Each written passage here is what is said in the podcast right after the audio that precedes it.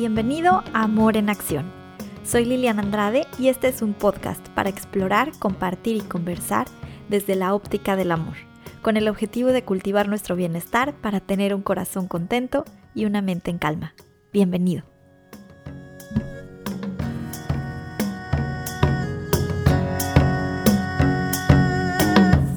Hola. Soy Liliana Andrade y es un gusto darte la bienvenida a este nuevo episodio en el que quiero platicar un poco sobre el poder de las palabras y cómo podemos bendecir a otros con nuestra palabra. Hace unos días leía una publicación en Instagram que hizo una chica maestra de yoga eh, donde compartía que está embarazada. Y, y bueno, además de compartir la noticia, pues comparte cómo se siente. Y una de las cosas que me llamó mucho la atención fue que dice que entre lo que ha descubierto estando embarazada es que las personas te dicen cosas muy raras y la mayoría de ellas son inapropiadas. Está embarazada de gemelos y entonces entre las cosas que le, que le dice la gente es que va a ser súper pesado, va a ser muy difícil, va a ser complicado, su embarazo no va a poder llegar a término, eh, que se prepare para tener que dejarlos en cuidados prematuros y cosas por el estilo. Entonces yo creo que a todos nos ha pasado ese momento en el que estamos por empezar algo nuevo o estamos en medio de algo y la gente llega a alimentar nuestros miedos o a sembrarnos miedos, porque tal vez todavía no teníamos muy clara la idea de que podía ir mal y alguien llega a a ponernos esa semillita. Y, por supuesto empezamos a preocuparnos de que eso pueda suceder. Entonces, eh, bueno, puede ser con cualquier cosa. Este ejemplo es de un embarazo, pero puede ser con cualquier cosa. Cuando estás por empezar un negocio, cuando estás por casarte, cuando estás decidiendo qué quieres estudiar, con quién quieres vivir, qué quieres hacer de tu vida. Eh, bueno, vaya, que a veces es incluso hasta qué tipo de corte de cabello quieres traer. Y bueno, así pasa. Muchas veces la gente dice cosas sin pensar y mm, ¿qué podemos hacer ante eso? Es muy importante, número uno, no tomarlo personal y número dos, estar muy atentos, muy conscientes de qué nos permitimos creer. No todas las cosas que te dicen son para que te las creas. Eh, ¿Por qué? Porque mucho de lo que dice la gente viene de su propia historia, de su propia perspectiva, sus experiencias, su, lo que han sentido, lo que no han sentido, eh, de sus heridas incluso. Entonces no podemos tomarlo personal y pensar que todo tiene que ver con nosotros y se trata de nosotros, porque no es así. Em, pasa mucho también con el tema de las bromas. Muchas veces a las personas se les hace fácil bromear el famoso bullying, ¿no? Que lastima a alguien, esas bromas que, que duelen, que hieren, que, que hacen burla de cómo es alguien, cómo de, de sus facciones, de su forma de ser, de... Eso habla más de la persona que se está burlando que de la persona que está recibiendo la broma, ¿no? Y algo que es muy importante y que me parece que vale la pena recalcar muchísimo es que en realidad cuando se dicen esas cosas, en el momento en el que lastima a otra persona, eso deja de ser una broma. Para mí no es una broma. Es es un insulto, es una ofensa, disfrazada de broma y está muy normalizado y entonces nos podemos burlar de del cabello de alguien o de la forma de caminar o de cómo tiene la nariz o de o de lo que sea. Pero eso no significa que esté bien ni que sea chistoso. Y esto no solo pasa entre los compañeros de escuela o compañeros de trabajo, pasa entre gente que es muy cercana, entre amigos, entre familiares, que se empiezan a burlar, que empiezan con este con esta broma que deja de ser broma y, y que realmente duele y afecta. Y además no tenemos idea de cuánto puede llegar a afectar ese, ese comentario a la persona. En realidad nunca sabemos cuál es el alcance que tienen nuestras palabras en otra persona.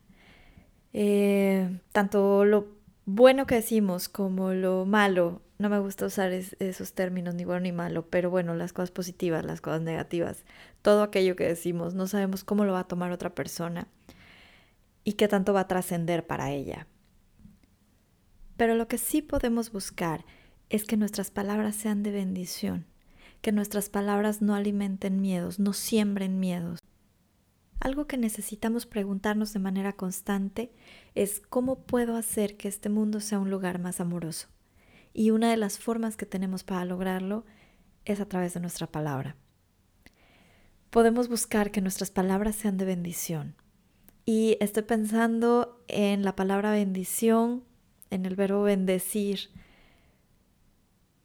en una acepción muy particular que es celebrar algo o alguien con palabras, colmar de bienes a alguien o hacerlo prosperar a través de nuestra palabra. Es un bendecir es un vocablo latino que significa simplemente bien decir. Entonces, ¿qué pasa si nos concentramos en el bien decir, en que las palabras que salen de nuestra boca sean palabras capaces de construir, de, de, transmitir luz, de transmitir amor, de transmitir bendición. Ese bien decir eh, que puede hacer que a través del poder mágico del lenguaje pase algo bueno. Ese bien decir que al expresar un deseo que tenemos pueda ayudar a que ese deseo se cumpla. Eh, pueden existir bendiciones como que te vaya bonito, que tengas un excelente día, que tengas un buen viaje, que todo salga bien, que te recuperes pronto. Todas esas son bendiciones o buenos deseos que le podemos regalar a las personas que están a nuestro alrededor. Y yo creo que lo hacemos de manera constante, aunque quizá no con una intención muy clara o muy fuerte, pero bueno, lo hacemos de una manera constante. ¿Cómo podemos ir más allá de eso y bendecir a los otros con nuestras palabras? Te propongo que hagas el experimento de hacer una o varias de las cosas que voy a comentar durante una semana. Puede ser que estés en un muy buen momento y te sientas muy bien y entonces a partir de ese lugar donde estás, de esa energía alta que estás vibrando, puedes regalarle palabras a, los demás o puede ser que estés pasando por un momento complicado y que tu energía esté muy baja. Y desde ahí, desde ese lugar, también puedes regalar palabras de bendición a los demás y eso va a ayudar a que tu energía suba. Vas a elevar tu nivel em, vibratorio y eso te va a permitir atraer mejores cosas también. Entonces, no importa dónde estés ni qué estés pasando, es un buen ejercicio. Durante una semana, aunque por supuesto que si esto te gusta y te funciona, la idea sería que lo hagas de manera permanente, pero como experimento intenta una semana. Durante una semana agradece a todas las personas que hagan algo por ti. Eh, tal vez es la persona que cuida tu edificio, el personal de seguridad o alguien que te ayuda en la oficina, alguien que te ayude a limpiar, eh, al cartero que lleva tu correspondencia hasta tu casa o tus cartas. Eh, no lo sé. Todas las personas que hagan algo por ti durante esta semana, intenta agradecerles. De preferencia de manera directa, en voz alta, pero bueno, a veces no es posible. Y si ese es el caso, lo puedes hacer simplemente en silencio en tu mente. Eh, las personas que se llevan la basura, por ejemplo, eh, los que te traen gas o agua o los que te ayudan en la casa, en la oficina, en el espacio en el que te desenvuelves. Intenta durante esta semana agradecer eso que están haciendo por ti. Otra,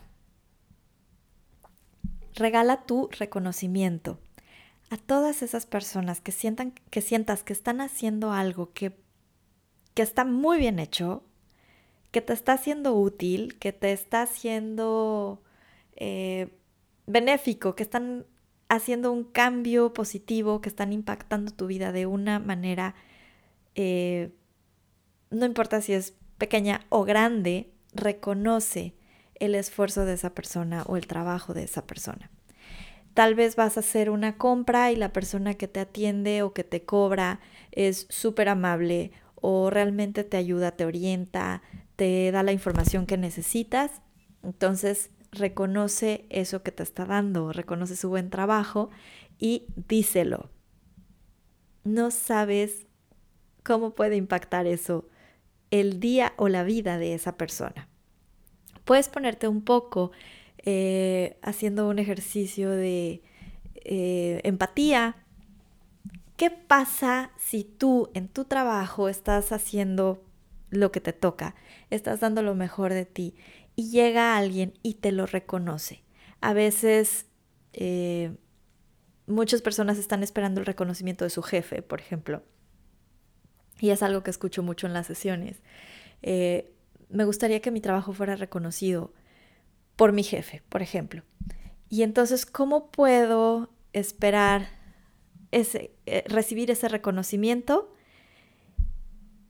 Empezando a creer que me lo merezco y también dándomelo yo. Entonces, recibir el reconocimiento de otras fuentes me va a ayudar a fortalecer eso también.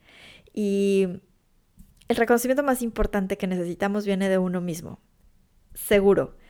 Pero si, las, si lo recibes de, alguien más, ponte en los zapatos de, de esa persona que está trabajando o desde tu lugar. ¿Qué pasa cuando alguien reconoce tu esfuerzo? No necesariamente en el trabajo, tal vez es en la casa.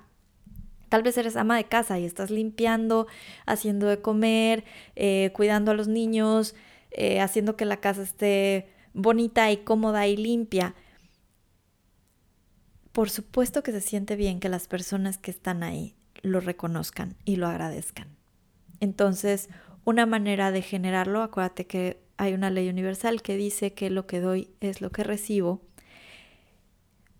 es salir y reconocer lo que los demás hacen. Entonces, bueno, intenta hacerlo, presta atención a la cara que ponen las personas, a cómo se sienten y a cómo te sientes tú generando esas reacciones o esas respuestas en otros. Otra muy importante es prestar atención a lo que dices. Que es durante una semana, presta atención a qué dices. Si tu palabra va a ser de bendición durante esta semana, intenta no juzgar. Si te descubres juzgando a algo o a alguien, detente y busca cambiar la conversación o replantear la idea de una manera distinta, libre de juicio intenta no juzgar, intenta eh, no criticar y no caer en el chisme. Cuando estés platicando con tus amigas o con tu hermana, con tu mamá, con quien sea que platiques, intenta no caer en el chisme, no hablar de otras personas y soltar las ganas de control o la creencia de que tú sabes mejor que la otra persona qué es lo que necesita. Un ejemplo que me parece muy ilustrativo de, estas ganas como de controlar o de, o de guiar la vida de la otra persona hacia lo que tú crees que necesita, es cuando te preguntan qué estás esperando para tener un hijo. Pasa muchísimo, hay personas que lo hacen con muchísimo respeto, hay personas que lo hacen de manera intrusiva. Y entonces, bueno, si vas a preguntar algo así como por el estilo, ten mucho cuidado de hacerlo de una manera respetuosa, sin juicio, sin crítica, sin esas ganas de controlar. ¿Por qué? Porque de entrada no, no, las personas que hacen ese tipo de, de aseveraciones, de afirmaciones, de preguntas, no tienen idea muchas veces de qué es lo que está pasando en la vida de la persona. Y no saben cuántas veces he escuchado a personas que se sienten muy mal porque están intentando embarazarse y llevan meses o años intentándolo. Y cada vez que les hacen preguntas así incómodas, ¿y para cuándo el bebé? ¿Y qué están esperando? Y ya te estás haciendo vieja, y el tiempo no espera, y el tiempo no perdona. Y ya van a aparecer tus nietos y no tus hijos. Todos esos comentarios es estarles poniendo el dedo en la llaga. Y en general los hacen porque no saben que las personas ya están sufriendo porque no lo consiguen. Digo, claro, por supuesto también puede ser que estén eligiendo simplemente no, no tener hijos en ese momento o en la vida. Y está bien, necesitamos aprender a respetar que cada persona sabe mejor que nosotros qué hacer con su propia vida. Entonces, bueno, pues digo, esto fue un ejemplo así como con los hijos, pero aplica para todo, ¿no? Hay que soltar esas ganas de querer controlar la vida de los demás y estarles preguntando para cuándo el hijo, para cuándo el nuevo trabajo, para cuándo el siguiente viaje, para cuándo la boda, para cuándo lo que sea. Cada quien elige y cada quien va a su ritmo. Otra cosa a la que puedes prestar atención es a tus redes sociales. Revisa que compartes, si vas a compartir memes, revisa que no sean ofensivos, que no sean memes que se están burlando de otra persona, que están ofendiendo, que están insultando. Podemos compartir nuestros intereses, nuestros, em, nuestras preocupaciones, nuestro desacuerdo. Todo lo podemos hacer de una manera respetuosa y sin ofender a otro. Entonces, bueno, revisa por ahí y revisa cómo es tu interacción con los otros a través de las redes. Si, si ves que alguien está compartiendo un logro, podrías felicitarlo, reconocerlo, eh, aplaudirlo, celebrarlo, los cumpleaños, los logros, las buenas noticias, los buenos momentos. Y abstenerte igual, ¿no? Eh, de la crítica, del juicio, del ataque. Haz que tus interacciones sean amorosas. Cada una de esas interacciones, cada publicación te da la oportunidad de hacer uso de tu palabra. Tú eliges si será de bendición, si, son palabras que van a edificar y a transmitir algo positivo o lo contrario. Y un último, un último punto es eh, estar atento para que cuando alguien te comparta una decisión, un logro, un nuevo comienzo, una buena noticia, tu respuesta sea positiva. No alimentes miedos, no siembres miedos en las otras personas. Vamos a intentar mantenernos en el camino del amor y soltar los miedos. Eso es como el reto que tenemos diario, ¿no? Entonces, además de hacerlo por nosotros, lo podemos hacer por los demás y podemos ayudar a que nuestras palabras no tengan ese efecto. Por supuesto que se vale aconsejar, pero desde el amor, sin sembrar miedos, sin creer que lo que nos pasó a nosotros mal le tiene que pasar a alguien más, sin reproducir miedos, sin sembrar miedo. Todo desde el amor, todo desde el respeto. Entonces, bueno, ahí está otro experimento, pero sobre todo la invitación es a que durante esta semana te concentres en expresar gratitud, expresar reconocimiento, expresar amor, expresar cosas bonitas, expresar buenos deseos. Eh, a las personas que están cerca de ti, a las personas que quieren, deseales cosas bonitas. Llena sus días con palabras bonitas, tal vez con notas, ¿no? Puede ser un mensaje de voz, un mensaje de WhatsApp, una nota adhesiva, una carta. Regala palabras bonitas durante una semana y bueno, revisa cómo te sientes, cómo se sienten las personas que están a tu alrededor y cuéntame, por favor, cómo te sentiste. Recuerda que la conversación continúa en nuestro grupo de Facebook Amor en Acción. Encuentras la liga en la información de este episodio. Y si te gustó, por favor, no olvides suscribirte y compartirlo con aquellas personas que crees que se puedan ver beneficiadas de escucharlo. Hasta la próxima semana, un beso y un abrazo grande.